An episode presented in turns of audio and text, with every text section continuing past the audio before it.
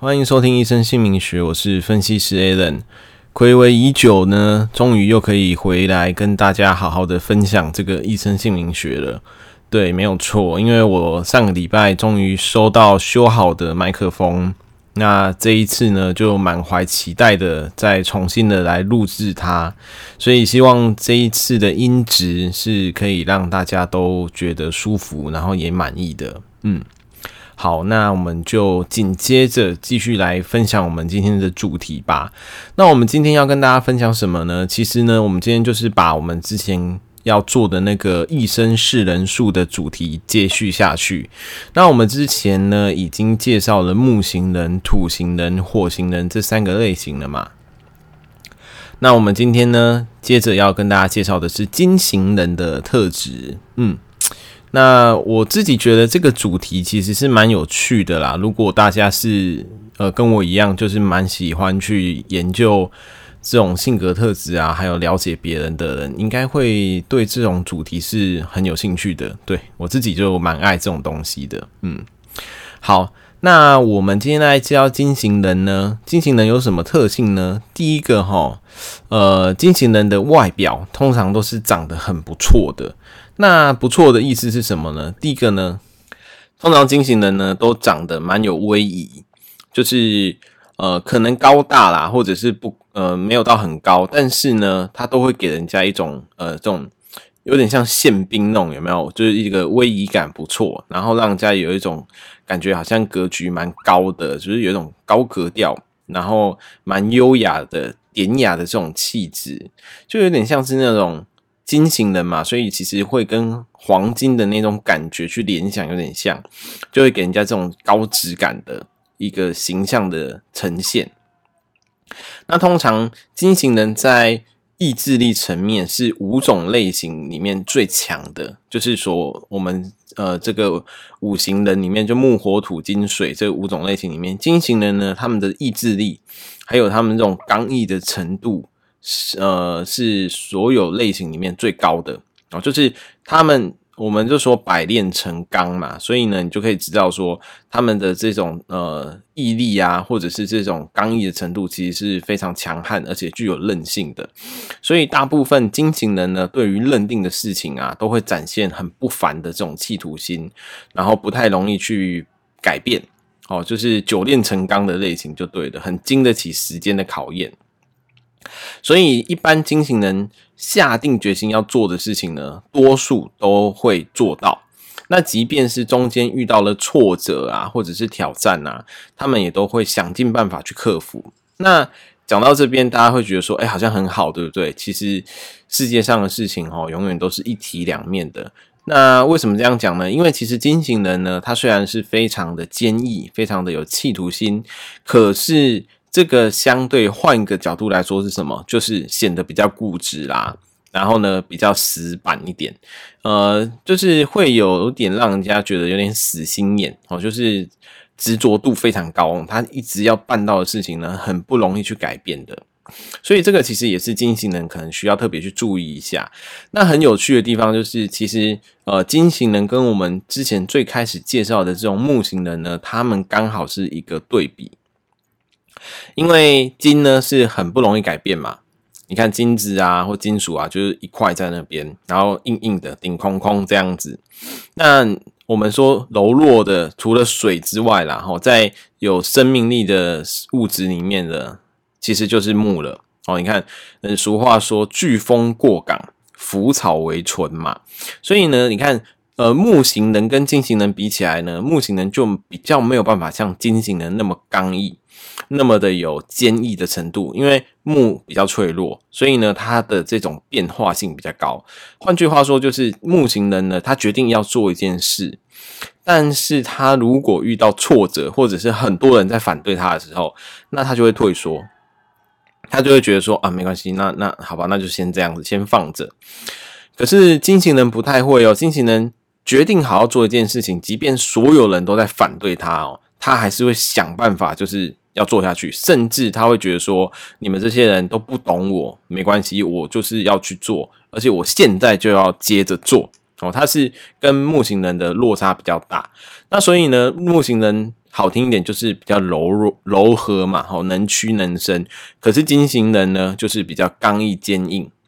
哦，那这个其实就是看事情的呃需求啦。如果今天是需要一个柔软度高一点的人来处理事情，那当然就是木型人是比较吃香的。但是相对的，大家就要知道他比较脆弱，所以他办事情可能就比较慢。可是金型人呢，如果你需要的是一个很有魄力，然后很有刚毅程度的人去执行的话呢，那当然就是金型人是比较适合的。好，所以其实这就是一个对比。那跟大家分享一下木型人跟金型人之间的这个差异，这样子大家呢就会对木型人，甚至也也可能会对呃呃，应该说错，大家就会对金型人跟木型人呢会有更深一层的认识。这样子，好，那么呢，我们接着继续说哈。那除了这个特点之外呢，金型人还会有一个比较容易，哦，就是是好也不好的一个特性，就是说金型人呢，他们。对于事情的结果要求的比较透彻，所以其实金型人是比较偏这种实际派或者是实务派。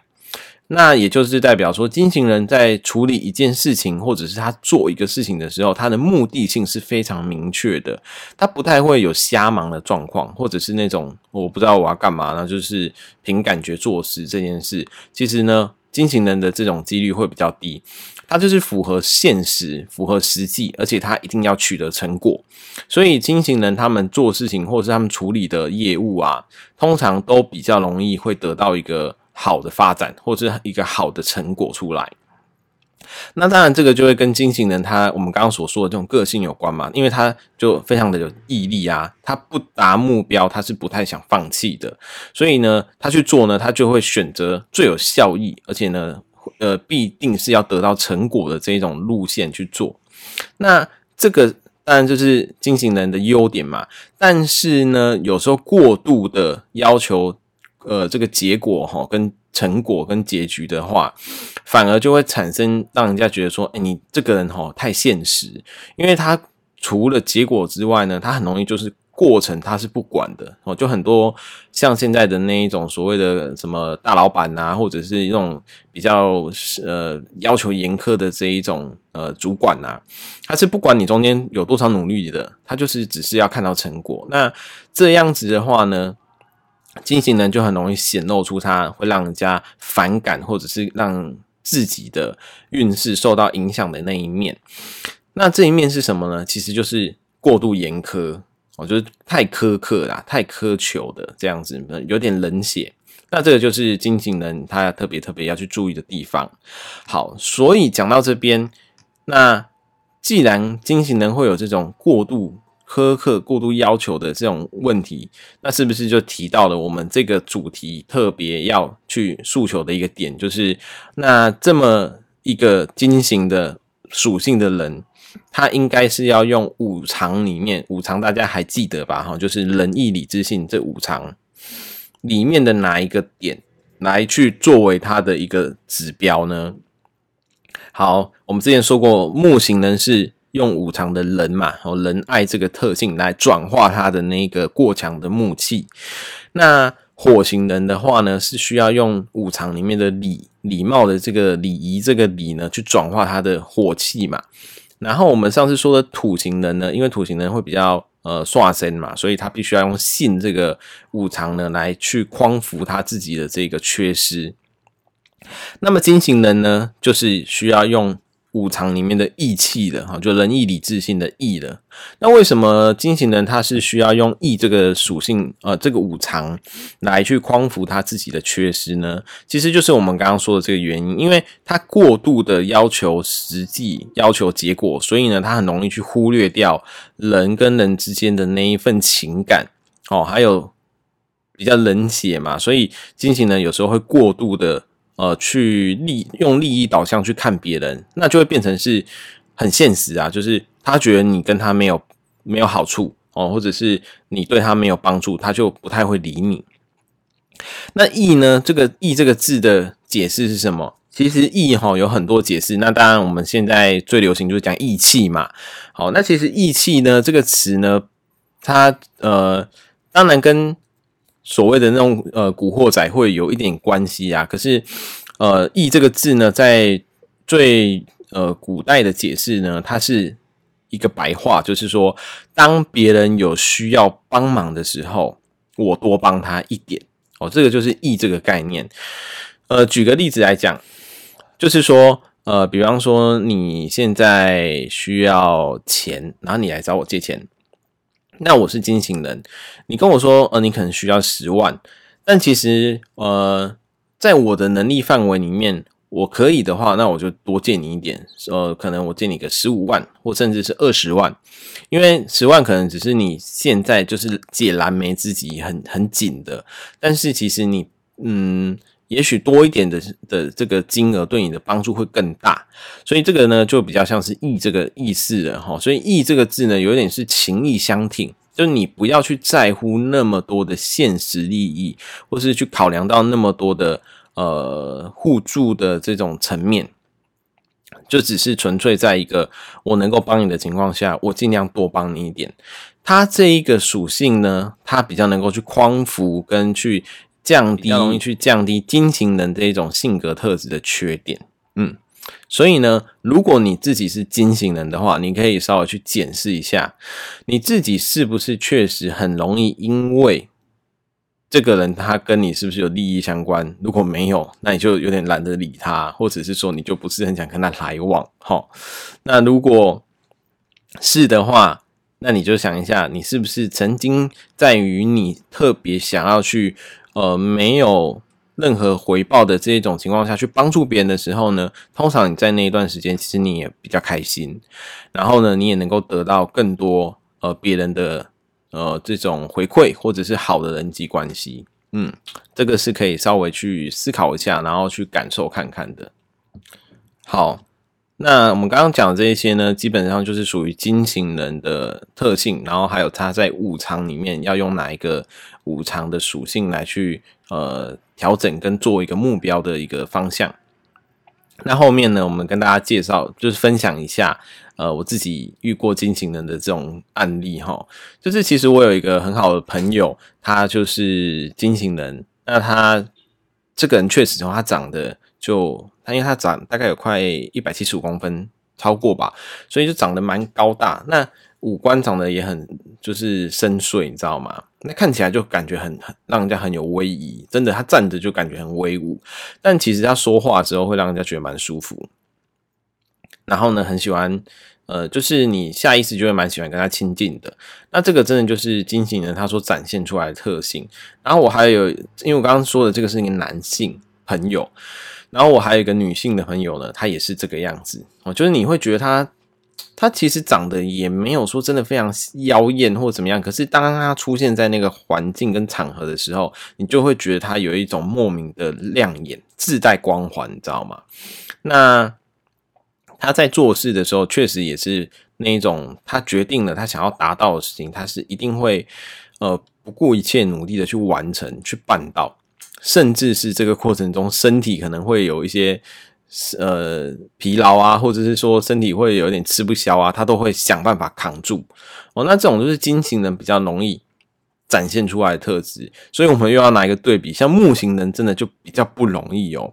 木型人其实有一种稍微比较脆弱的特性，所以当身体真的觉得不行的时候呢，木型人就会稍微说：“呃，我我不行了，我我我要先休息，我先 pass。”这种他们会有这种子的这个落差的特色。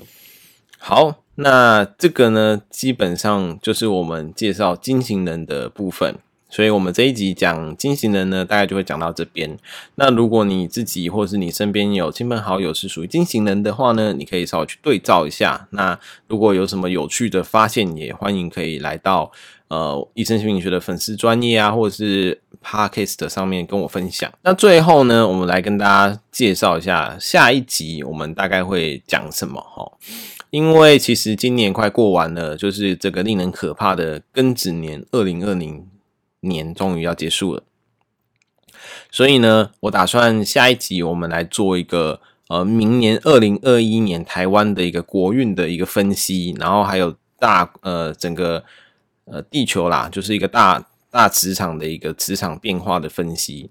那我们就会稍微讲一下，在这个。明年的这个运势呢，可能国家会呈现是什么样的类型，然后我们应该要怎么样去面对会有的挑战，我们可以及早先做准备，然后呢，我们在自己的身上呢，可以先做好什么样的调整？那可能会有哪一个类型的人呢，是比较容易得到这个时空里面赋予你的机会？然后在工作啊、事业上面呢，哪一些产业或者哪一些行业说是会有比较好的发展？这个呢，我们会来跟大家好好的分享哦，所以请大家多期待下一集的播出啊，一定要听哦。那我们应该会在下周或者下下周的时候就会录制给大家。嗯，好，那我们的今节目呢，今天就先到这里。那欢迎大家有任何问题呢，就私讯到粉丝专业或者 Podcast Podcast 上面来。那最后跟大家呼吁一下，因为其实现在粉丝专业呢，它的触及降得很差，很很低呀、所以其实有可能我们发文你也看不到，所以如果你听完这一集，你有兴趣喜欢收听我们这个医生姓名学的 Podcast 节目呢，呃，我是建议你一定要用订阅的，这样子我们之后才发出我们的这个 Podcast 的时候呢，你才会在第一时间里面收到。那不管你是用呃 Spotify 或者是 Apple Podcast 或者是 KKBus Podcast，你都可以试着去订阅看看，齁。好，那我们今天的节目就到这边，谢谢大家收听，谢谢大家，我们下次再见，拜拜。